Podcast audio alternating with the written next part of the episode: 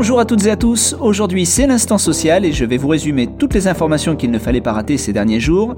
Allez, c'est parti L'indemnité inflation, l'article 13 de la loi de finances rectificative pour 2021 a mis en place une indemnité de 100 euros visant à compenser les effets de l'inflation sur les Français les plus modestes. Pour savoir comment cela allait se passer concrètement, nous attendions tous le décret d'application.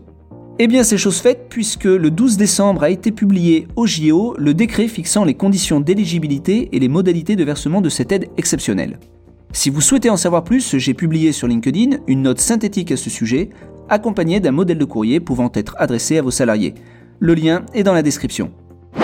Vous le savez sans doute, l'article 14.2 de la loi du 5 août 2021 relative à la gestion de la crise sanitaire impose la vaccination contre le Covid-19 à certains salariés du secteur de la santé. En cas de refus de leur part, ils peuvent poser des jours de congé ou de RTT s'ils en ont, sinon leur contrat de travail est suspendu sans versement de salaire. Cette règle, comme d'autres sur le sujet, a été contestée et à l'occasion d'un contentieux, le Conseil de prud'homme de Troyes a posé une QPC, c'est-à-dire une question prioritaire de constitutionnalité. C'est le droit reconnu à toute personne partie à un procès de soutenir qu'une disposition législative est contraire aux droits et libertés que la Constitution garantit. Cette QPC était formulée de la manière suivante L'article 14.2 de la loi du 5 août 2021 est-il contraire au préambule de la Constitution de 1958 qui rappelle l'engagement de la France à respecter les conventions internationales, notamment celles qui interdisent à un pays signataire de priver un travailleur, quel qu'il soit, de sa rémunération par le recours à différents artifices, notamment une suspension arbitraire de son contrat de travail? Pour la Cour de cassation, cette QPC est irrecevable pour deux raisons. D'une part, une QPC doit préciser quel droit ou liberté garanti par la Constitution est méconnu par la loi, or, telle qu'elle est formulée, la QPC ne précise pas ce point. Et d'autre part, il est précisé la mission du Conseil constitutionnel, qui est d'exercer un contrôle des textes de loi au regard des droits et libertés prévus par la Constitution française et non par les conventions internationales. Pour conclure, il est rappelé que c'est devant le Conseil de prud'homme que les salariés du secteur de la santé doivent, s'ils le souhaitent, soutenir que l'obligation vaccinale prévue par la loi du 5 août 2021 est contraire à tel ou tel article déterminé d'une convention internationale régulièrement ratifiée par la France. À ce sujet, il est souligné que la Cour européenne des droits de l'homme est déjà saisie de requêtes formées par des pompiers français soutenant que l'obligation vaccinale qui leur est imposée est contraire à plusieurs articles de la Convention européenne de sauvegarde des droits de l'homme et des libertés fondamentales. Donc, affaire à suivre.